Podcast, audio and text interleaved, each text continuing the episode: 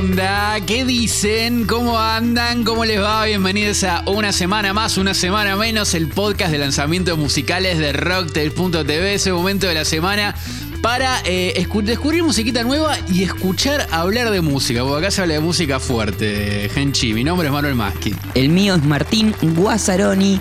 Y sí, viste que por ahí escuchaste el disco completo de tu artista preferido, pero no compartís a nadie que lo haya escuchado y necesitas hablar, bueno, acá llegamos, acá estamos. Así es. Y vamos a hablar de dos discos que comparten eh, los contrastes, creo yo. Momentos o, pasajes súper luminosos y pasajes bien, pero bien oscuros.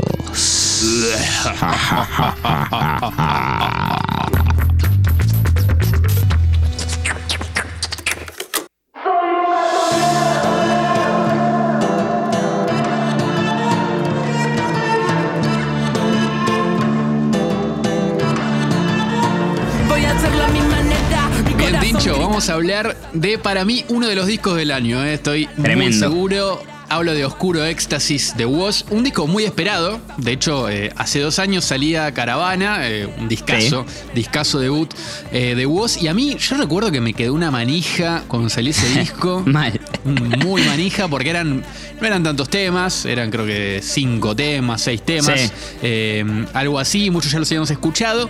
Y, lo nuevo que proponía Woz era, era buenísimo. Bueno, el año pasado salió tres puntos suspensivos también en pleno confinamiento en Argentina. Turbia. al menos. Y en, sí, en uno de los momentos más dark de la pandemia. Sí, eh, sí, sí, definitivamente. Y después de un par de adelantos, eh, creo que a fin de año había salido, a fin de 2020 había salido Mugre, salieron un par de adelantos más este año. Y ahora sale finalmente este disco, Oscuro Éxtasis. Bueno, un disco que sale encima eh, en un contexto donde están saliendo discazos y que, bueno, este año, si, repasamos rápido, tenemos el disco del Duco, el disco de Litquila, el de Catriel, del Nicky Nicole, va a eh. salir el de Paco Amoroso esta semana, mañana creo, el de Dillon la otra. Es como, bueno, en algún momento vamos a decir, fa, el 2021, después de, todo, tanto confinamiento, parece que salió, explotó ese grano de la, de la escena argentina y, no sé, increíble. Bocha, bocha, bocha de música. Sí, te diría que 2019-2021, ahí hay como tres años que, creo que lo vamos a recordar como, como claves para cuando se escriba la historia de la música urbana en Los anales de la historia. Pero igual posta, ¿eh? hubo como un destape eh, de la escena en los últimos años. Pero bueno, vamos a lo musical, Dincho. Oscura Éxtasis es un disco de 13 canciones producido por Eblay, que ya es como una dupla aceitadísima con Woz. Me parece que, que, encontraron un, funcionamiento y un sonido que, está buenísimo. Fue mezclado por Nico Cotton. Tiene tres featuring hermosos de los que vamos a hablar en breve. Baterías de Tommy Sainz, algunos temas. Teclados de Fran Azoray. Y un disco que para mí definitivamente tiene dos partes. Es un disco largo, ¿no? 13 canciones. Eh, y que tenemos del 1 al 6 una parte más oscura, introspectiva, medio emo, si se quiere. Es algo que ya de vos presentíamos en algunos temas que veníamos escuchando. Bueno, puntos suspensivos medio así también. Sí, totalmente. Sí, sí, es un disco con un poquito punk, pero también súper de pa' adentro. Pa' adentro, pa' adentro.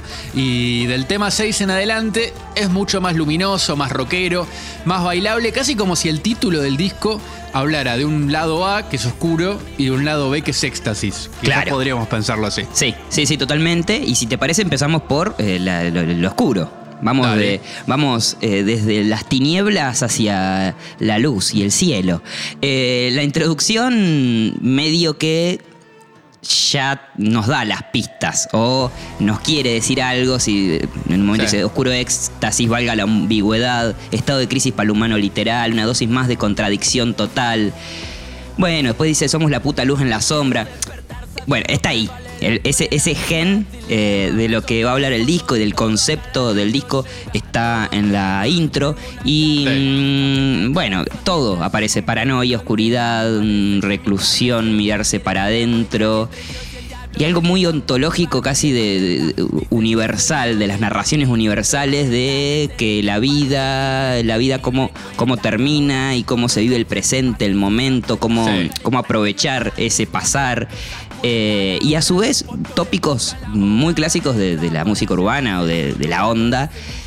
que es eh, tener en cuenta los buitres que rodean al artista y a todo el negocio de la industria musical, eh, eh, esa dualidad entre el, viejo, el viejo mm, personaje antes de ser artista y el, que se convierte en una persona pública o famosa, digamos que también convive mucho en la en la lírica de Woz y que también convive, en la lírica de un montón, como Trueno también tiene mucho de eso. Claro, sí, ah. totalmente, pensaba en eso. Si pensamos en dualidad, como que aparece en un montón de artistas, pero en especial en, en esos dos, eh, recontra, muy, todo muy dark. Y creo que Woz le da palabras como, como justas siempre a ese tipo de relatos, como que elige bien las palabras. Es ingenioso, digo, como que ahí marca un poquito de, su, diferencia respecto eh, a otros eh, artistas de, esa escena. Como que hay una, suerte de solemnidad oscura que le ensaye que, que no suena vieja tampoco. O sea, como que suena, suena cantada por alguien joven. Y esa oscuridad también se escucha en lo musical. De hecho, hay mucha presencia de, riffs oscuros. Eh, mucha guitarra en general, digo, en casi todos los temas hay guitarras. Algo que no es nuevo, pero quizás es una de las marcas de, la región y, del momento eh, de, esta música. Bueno, ya lo hablamos en su momento con, eh, con, Duco cuando sacó Desde el fin del mundo, que, empezó a meter guitarra. Dijo, bueno, yo quiero que para mí el sonido de esta región es así, y bueno, y fue metiéndole mucha viola, y está pasando en, en, la escena en general. Y sobre todo, eh, en esta parte, además de, un pulso rockero, digo, en esta parte del disco, ¿no? Además de un pulso rockero que está presente en Buitres, el, tema que mencionábamos antes, que es el casi el primer tema, porque está la intro y el segundo tema es Buitres, que es como el que arranca el disco. Hay también una, una, fuerte mezcla de géneros interesante y géneros de la región, ¿no? Eh, en específico. Y en el tema Culpa, que es el tema número 3, esto se escucha perfecto. Escucha, Tincho. Te invito a que demos una vuelta y entiendas eso que me tiene cautivo. Mira los demonios que habitan mi cuarto con lo que día a día convivo, no sé cómo hacer. Eh. La vida me la busco lo primero es buenísimo, ¿viste? Porque parece medio una guitarra de payada. Sí. ¿No? Como que arrancó el payador, así. Vengo a cantar con compadre de la vihuela. Y después pasa un funky brasileño, así, tranca. Espectacular. O sea, como que entra esa clave de funky que mm, que también es un poco la vibe de Candombe, ¿no? Como un poco la, es parecida a la clave de Candombe. A mí siempre me pareció similar. Eh, y eso creo que la acerca a la región. Y además tiene, tiene esa vibe medio de, azul y oro de trueno también. O pienso en Malbeco volando bajito de Dugo que aparece esa sonoridad, ¿no? Llevarnos a ese a, esa trama de sonidos. Eh, y después, bueno, en este tema aparece Ricardo Mollo. Ah, espectacular. Que nada, es uno de los featuring menos esperados, capaz, de, escuchar el lo de voz y que más me sorprendió. Un artista de rock argentino muy reconocido, muy vieja escuela, quizás de, una época del rock argentino, es uno de los que está activo eh, actualmente, y mm, con autotune. Espectacular. Es una, cosa de loco. Me encantó, me encantó escucharlo, me encantó que, que participe. Y me encantó que tome el riesgo, porque podría haber salido muy mal. Y esto lo, lo charlábamos, lo comentábamos eh, cuando escuchábamos el disco y demás entre nosotros, pero em, es muy difícil que a otro rockero de la edad de Moyo o de la generación de Moyo eh, haya podido hacer esto bien. ¿no? Sin, sin, que, sin por ahí rozar el ridículo o lo forzado eh, y demás. Creo que que, es una dupla perfecta, lo de vos con Ricardo Mollo es espectacular, parece medio algo como medio padre-hijo, ¿viste? No sé, como medio algo... y de todo de bien a flor de piel, todo bien a flor de piel. Eh, y me encanta, mm, volviendo un poquito a eso del funky que decís, que, que en la producción del tema aparece esa, mm, esa clave en la percusión, pero a su vez eh, no te tira para el lado festivo bailable del, del funky brasilero, sino mm, sigue siendo oscuro. Es como, te, mete como hasta, no sé, como en un laberinto mental, no sé, como hay algo ahí más... Sí. Sí, medio tribal. Sí, no sé, sí, sí, sí, sí, eso. Eso, eso, eso, se pone como, como medio en trance. Eh, Francisco el Hombre en Brasil experimentó bastante con el funky, llevándolo eh, para ese lado, digo. Si, si les copa ese flash, pueden ir para, para el lado de esa banda que hemos comentado eh, en el podcast. Eh, sí, y, esa parte en la que aparece Moyo, para mí tiene como de. Yo lo estaba escuchando el tema y dije, fan, como que sucedió algo, viste, medio místico en el tema. En esa aparición y es como muy cortita, pero no sé, genera, genera algo muy, muy especial y en el video también se ve, viste, es como el corazón que habla. Claro. No sé, hay como algo muy alegórico, viste, en la, presencia de Moyo, como que interpreta un rol. Me pareció que, estaba muy, muy bueno. No sé si. No sé si habrá grabado las guitarras él. lo sueño, espero, imagino. Sí, yo espero que sí. O sea, yo, yo me imaginé, viste como en el, en el- no sé, te acordás de la película de Aladdin Sí. de, de Disney cuando aparece el genio. Claro. Es un momento. Bueno, yo imagino que aparece Moyo así. Se tira unos- Sí, sí, todo así. ese momento del tema es, es eso. Para Bueno. mí, ojalá haya tocado la guitarra. Bueno, de hecho al final del tema hay como un dueto que hace él eh, con la voz así como... Eh, así igualito lo que hice yo, ¿eh?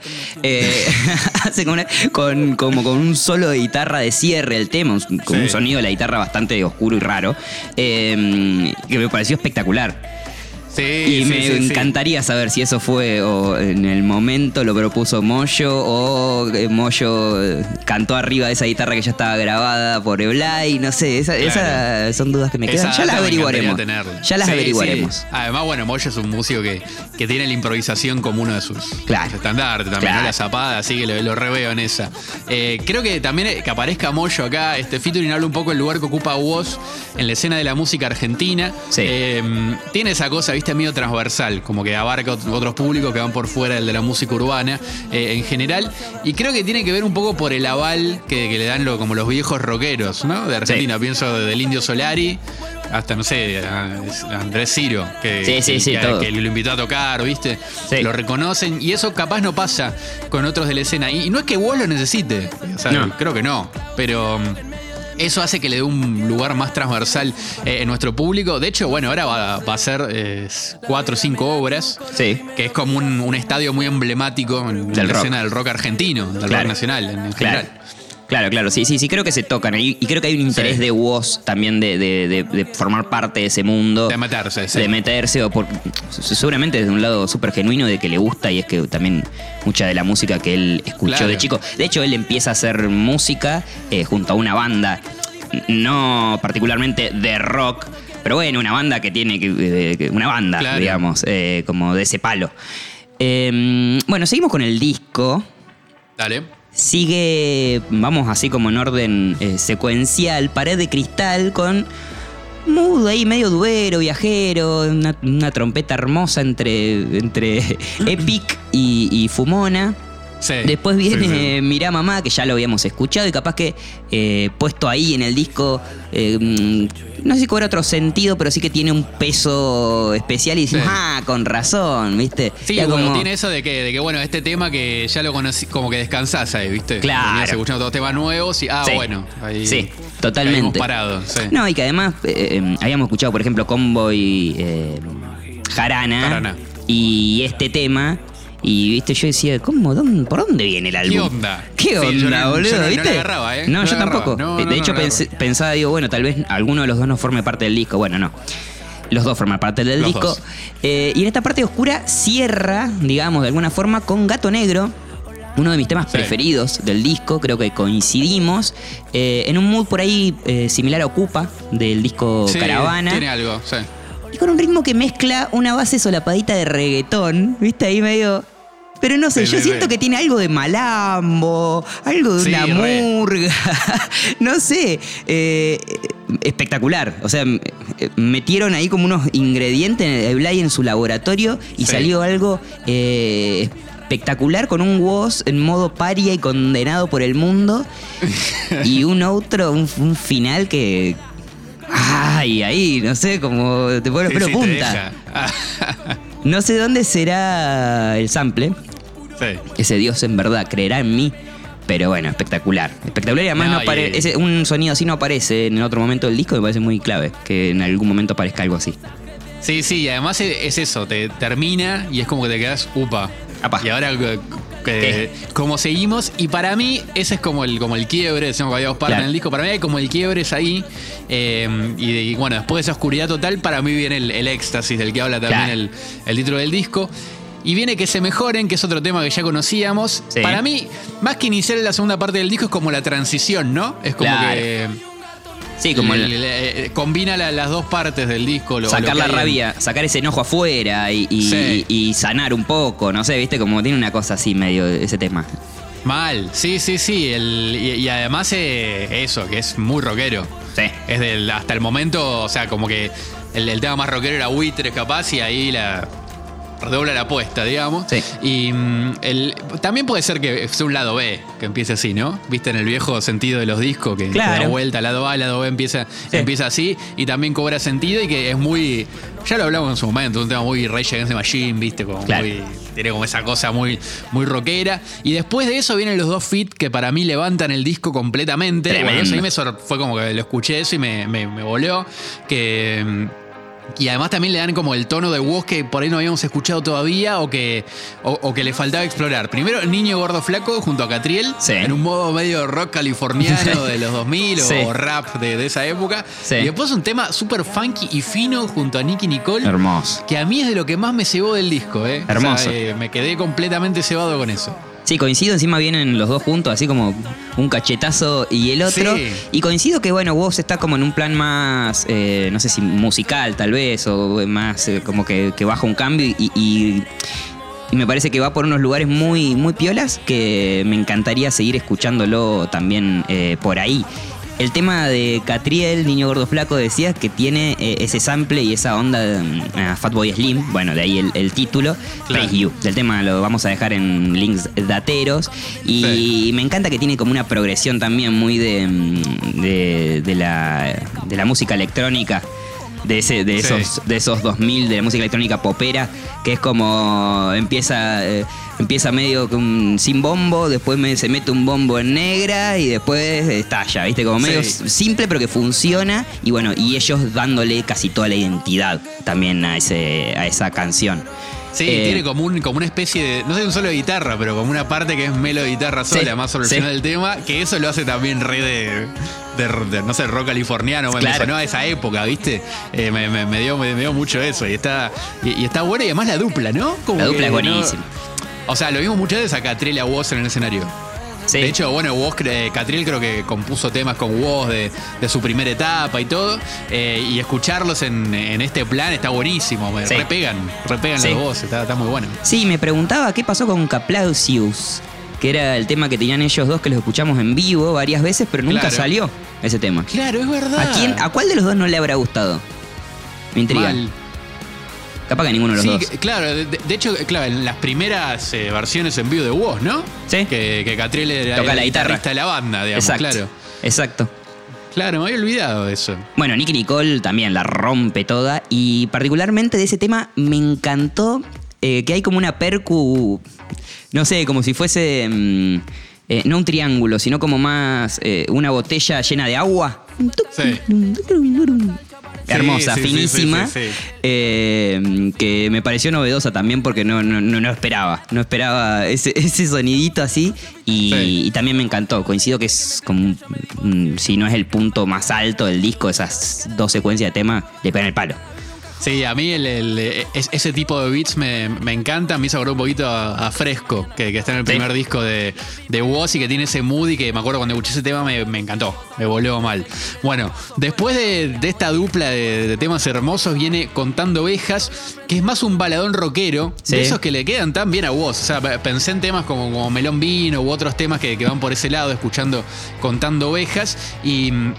pero con un sonido más rockero, de hecho es un riff de guitarra lo, lo- lo- lo que Sí. le lleva. Eh, después, va, un riff no, una melodía de guitarra. Eh, después eh, con Boy Jarana, que es otro de los temas que ya hemos escuchado, Sí. tiene un mood más Beastie Boys y de alguna manera, eh, al ser uno de los adelantos del, del disco que hemos escuchado, pienso, bueno, la verdad que nos habían adelantado bastante. Sí. En, en la onda de Convoy Jarana hay bastante de la onda de, esta segunda parte de, de- de Oscuro Éxtasis. Y mm, ya de- después de este, lleno de, lleno de zafiros, que es un rap con un beat más low-fi hip hop y una letra que, que empieza a ser circular al disco, me parece. Sí. Como que vuelve más ese dilema de los demonios internos, la introspección. Sí. Eh, y bueno, y cierra con Mugre, que, que es Claro. el te- que para mí termina de cerrar el círculo ahí, que, es un tema que ya habíamos escuchado también. Es el tema que escuchamos en 2020, Sí. de hecho, eh, y que tiene una sonoridad que remite más a lo que escuchamos al principio del disco, ¿no? Sí, sí. Eh, esa oscuridad, esa. De hecho, el video era re mal flashero. No sé si, si te acuerdas que lo había hecho con, con Ibupirac, creo. Sí. Eh, y que, que- que iba más a eso de, de, eso, de, reverse adentro y de pelearse con, uno mismo, las dualidades, bueno, todo eso que mencionamos al principio vuelve a aparecer para mí sobre el final del disco. Bueno, eh, ahora que mencionás esto, eh, claramente los, los adelantos nos daban todas las pistas de todos los momentos, porque escuchamos Mira Mamá, representa la parte, la primera parte, la, la, oscura, digamos. Escuchamos que se mejoren, que representa esa transición. Escuchamos con Boy Jarana, que representa el éxtasis, la luz y esa parte del disco, esa segunda parte del disco, y escuchamos Mugre, que es el final, y lo pienso en, modo narración, modo narrativo, y es el personaje recorre todo un camino para llegar al mismo punto, pero transformado. Entonces es, como eh, ese relato, ese tipo de relato clásico, pero creo que va por ahí y me parece espectacular que hayan adelantado de esa manera el disco y que no y que no solo se haya pensado en, bueno, no sé, focus group y a ver qué tema gusta más y demás, ¿no? Como, como por ahí solo, suele suceder. Eh, bueno, me encantó el disco, me encanta musicalmente. Blay eh, es un capo, qué sé yo. o sea, no sé, no, hay mucho más para decir. Ah, es de los productores que más me gusta. Sí, escuché, escuchemos todas las datas que nos tira musicalmente porque es para aprovechar. Creo que vos se siente cada vez más cómodo cantando y, en su faceta más musical. Em, y bueno, sigue siendo un alto rapero, pero, pero lo quiero ver más ahí musical. Lo quiero ver más cantadito, más, más ahí con, con esa onda. Eh, pero bueno, también se permite gritar las cosas que lleva adentro, lo cual no eh, está mal. Los, las colaboraciones, Moyo, Nicky Nicole, Catriel, son espectaculares, primer nivel. ¿Quién, quién pudiera, pudiera elegirse esos invitados para un disco? Y lo que también me encanta de este disco es que como que mm, no, son suficientes 5, 6, 7 escuchas, sino que hay, un montón de detalles que le vamos a ir sacando la ficha a medida de que, de que lo vayamos escuchando y eso también está bueno porque nos deja, eh, nos deja tela para cortar. Sí, a mí me pasó lo mismo con Caravana en su momento que escuché el disco y lo escuché como varias veces seguidas, porque como que me, enganché. Dije, uy, esto está. Y hace, hace mucho que no me no venía pasando algo así con. Eh, con un disco con, o con música, digo, que de cebarme tanto. Y digo, wow, lo voy a escuchar 20 veces y, hasta quemarlo. Y eso me pasó con, con Oscura Éxtasis. Y vos te decía que con Caravana me pasó algo similar. Y además, en su momento era un disco en el que no sé si decirte que no tenía una expectativa tan alta, pero había escuchado los temas y dije, bueno, a ver, a ver qué hace vos. Y la verdad que me, sorprendió completamente y acá me pasó lo mismo con Oscuro de Éxtasis. Eh, los adelantos, escucharlos en contexto del disco, creo que suben un montón. Hay muchos temas muy buenos que lo habíamos escuchado y que son los que estuvimos comentando acá. Y que mm, hay, algo que me encanta en, cuanto a lo musical también, porque creo que vos está encontrando su lugar en, este, en el género o en la movida, haciendo como cosas más musicales, ¿no? Por ahí rompiendo un poco la, lógica de Beat MC, digamos, de, que, nada, hay como lugar para el cual Hay muchos momentos de. Vos ahí tenés un minuto de instrumental. Claro. Y así funciona el, funciona y, me gusta. O sea, creo que encuentra su, identidad por ahí. Eh, o también cuando genera ciertos climas, ¿viste? No sé. Eh, yo la verdad pensaba que en Caravana había como un techo creativo. Yo dije, bueno, no sé qué van a hacer qué, va a hacer ahora. Más, más escuchando los adelantos. y nada, siguen tensándole a. O sea, la verdad que me, Oscura Éxtasis me parece uno de los mejores discos del año. Y bueno, manso repaso le hemos metido. ¿eh? Yo le voy a dar play de vuelta desde el principio.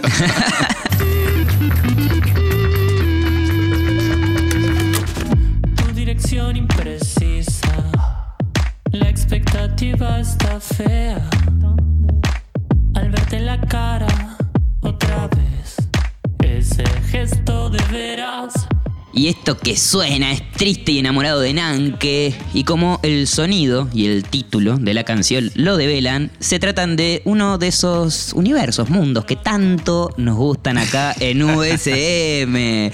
Porque convive la oscuridad, convive el amor, conviven los personajes fantásticos, múltiples capas de soniditos maravillosos.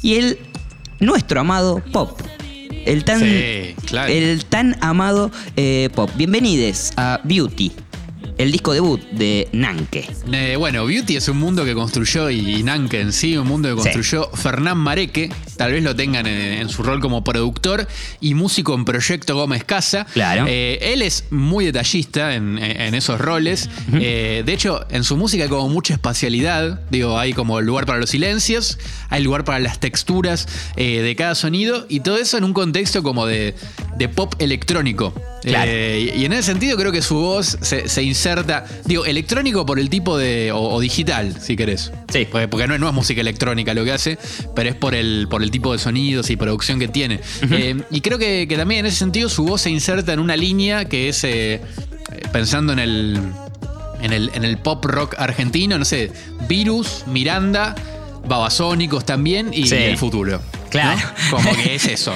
Sí, A partir de eso, ¿hacia dónde nos lleva? Yo, a, mí me pasó eso, escuchando eh, a Nanke, y también su voz me hizo pensar, y, y creo que, que esto no, no es buscado por él, un poco en Sensenra, ¿viste? Esa voz Sí. súper aguda, Sí. que hace canción, y que a la vez también hay, hay como mucho silencio, hay mucho lugar para, para que respire eh, la música, y me, me- me- me pareció interesante que, que- que se cruzaran eh, en esos caminos. Bueno, Sí, totalmente. la cuestión es que después de tanto laburar en proyectos colectivos como Gómez Casa, de que hablábamos antes, decidió armar su coartada solista y que. mm, eh, obviamente no, está solo en esta canción, está presente eh, el Mala Mía, un artista chileno, ahora residiendo en Buenos Aires, eh, para descubrir dejó en Links Ateros su primer álbum. Bueno, en esta propuesta hay más invitades. eh, escuchen el disco completo, hay cosas mm, maravillosas, hay mucho- Sí. muchos climas diferentes, hay mucha intimidad también, que eso me encanta de un disco, mal. ¿viste? De, de poder escucharlo y, y de sentirte. De sentir que, el artista eh, te invita a su, a su plano más íntimo y sincero. Obviamente hay gatites, así que escúchenlo también. Y miles de detalles sonoros, como le decía. Y sobre algunos de esos detallecitos sonoros de la producción y el disco, le pedimos a Nanke que nos cuente y explicó lo siguiente. Yo vengo del rock. O sea, crecí como un chico que le gustaba la música a principios del 2000, me gustaba la guitarra, el rock, to- toda esa cuestión. Entonces tuve bandas de rock mucho tiempo y me empecé a meter en la síntesis en los últimos años de una manera muy nerd y muy técnica, que es como me gusta encarar a mí los procesos de, de aprender un instrumento, de aprenderlo bien a fondo técnicamente cómo funciona. Y eso me terminó llevando a este disco prácticamente en usar guitarras, que es el instrumento que estudié toda mi vida. Eh, hay un montón de, va, prácticamente todos los sonidos del disco fueron diseñados específicamente para que cumplan esa función, todos partiendo del mismo exceptuando las baterías, era empezar por un y terminar con el sonido que termine sonando. Hay un montón de sintetizadores que me gustan del, disco. Igual no puedo destacar uno en particular porque todos los hice desde cero. Es como. Es una, es una de mis búsquedas principales, de hecho, como tener una identidad sonora que sea propia y que realmente sea un resultado de una búsqueda de poder plasmar en el sonido lo que estoy plasmando en la letra plasmar el contenido de la canción también en todas las áreas posibles, tanto en la estética como en la sonora y en el arreglo. Cómo me gusta, Tincho, cuando los artistas nos cuentan Sí. estos detallecitos. Muchas gracias. Ah, Data Espectacular. pura. Data pura, Espectacular. mortal. Eh, mencionabas la intimidad, ¿eh? y me quedo con esto porque la mayoría de las canciones están compuestas e interpretadas en ese plan de con el corazón en la mano. Sí. ¿no? Eh, es como muy. rom- no sé si decirle romántico en el sentido de amor Sí. romántico, pero habla del amor. Sí. Eh, y es muy de géneros como, como la bachata, ¿no? Que, que mencionábamos en, episodios atrás. O mismo del bolero. ¿no? Eh, que capaz como el, el género madre de la canción latinoamericana es el, bolero, todo está ahí, ¿viste? Sí. Y nada, ahí hay una gran pista, porque Fernán es fanático del bolero. Y ya que estábamos, aprovechamos para expandir esta data o esto, o esto que, que husmeamos por ahí y charlamos al respecto con él de eso. El estar en la búsqueda de un, de un sonido propio me llevó, me lleva naturalmente yo tiendo a hacer de vuelta cosas agresivas, cosas oscuras, cosas con mucho beat, con, que te hagan moverte. Y la melodía, yo siempre que pienso en canciones que me gustan, por ejemplo, el ejemplo de mis últimos tres años, eh, lo que más escucho son boleros, lejos. O sea, todos los días me escucho el mismo disco de boleros de Trío Los Panchos y todas las semanas escucho al menos una vez el disco, el último, uno de los últimos discos de Natalia Lafourcade. Y a nivel composición de canciones, que cuando uno se forma en, el rock, la, la escuela es la canción y la escuela es los Beatles, eh, ese es un mundo que te marca muchísimo. Entonces, a la hora de estar buscando las melodías y estar buscando cómo cantar lo que quiero cantar, no tendía tanto hacia ese color más moderno del hip hop o del trap, porque mi base estaba en otro lado. Eh, a mí para, para componer las melodías me gusta mucho escuchar música que no tenga absolutamente nada que ver con lo que quiero hacer. Y intentar encontrar en esa música que es lo que me sensibiliza, lo que digo, ah, este recurso. Durante el disco hay millones de ejemplos. Algo del, tratamiento armónico del bolero y de, los tratamientos de las melodías de los boleros está muy aplicado. Solamente se va a dar cuenta alguien si agarra una guitarra y lo empieza a intentar tocar como si fuera un bolero una de mis canciones y varias van a cerrar en ese contexto aunque no lo parezcan. El bolero me parece la mejor música, como tiene toda una complejidad musical que cuando estudias música se parece casi al jazz y una simpleza y un mensaje directo. Y encima es un género en el que la mayoría de las composiciones las hacían mujeres, aunque lo terminan cantando hombres, como esta cosa machista vieja, pero al ser así, las letras, aunque sean casi todas de amor, ninguna es re machista porque no está encarada desde ahí, entonces me parece fantástico, como está muy ayornado nuestro tiempo el lenguaje del bolero. Bueno, espectacular. Y encima fuimos los dos a hacer la entrevista, nos recibió en su estudio. Bueno, todos 10 puntos con unas galletitas riquísimas. Qué lindo que estuvo, eh, linda tarde. Sí, hermosa. Yarau para Nanke, que además nos compartió una bocha de data y que eh, vamos a estar subiendo la entrevista completa, obviamente, al canal de YouTube de Rocktails, así que esténse eh, atentis. Además voy a dejar en link de Ateros el canal de YouTube de Nanke porque su obra se completa con esa dimensión eh, visual que tiene mucho peso para él y la la verdad que está buenísima la propuesta, tanto de los videoclips como del full álbum. Eh, así que bueno, vayan a chusmearlos. Y por último, este viernes 26 de noviembre, a la trasnoche, en La Tangente, uno de los mejores lugares para ver música en vivo. Sí, hermoso lugar. Creo que coincidimos. Eh, en la ciudad de Buenos Aires, show de alta gama, presentación de Nanke con el Malamía, este artista chileno que, decíamos que, vamos a dejar en link de Ateros también para que, que escuchen de invitado abriendo el show. Así que bueno, todos invitados y nos vemos ahí, Manu. Sí, dale, después sale un shawarma, ¿eh? Tipo 3 de la mañana, ahí, sí, ahí enfrente. y volvemos.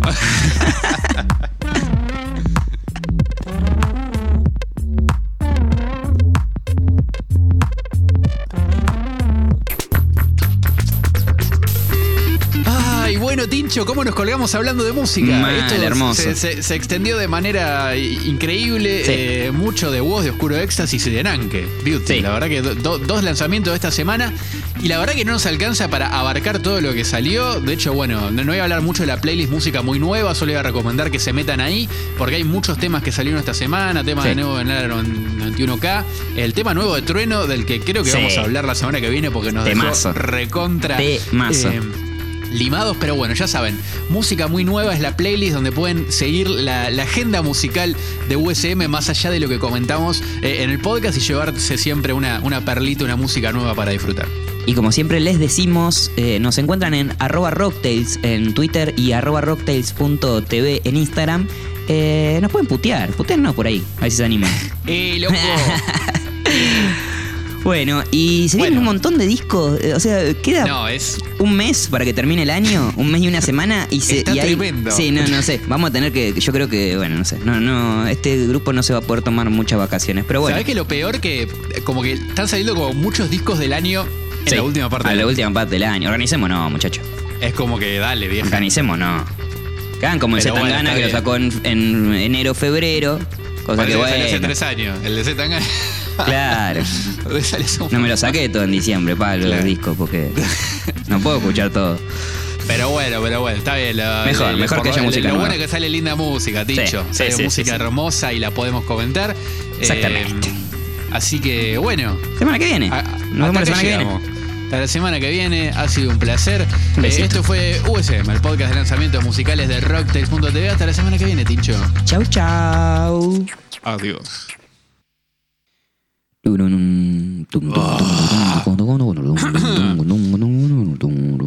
Bueno, I'm ready.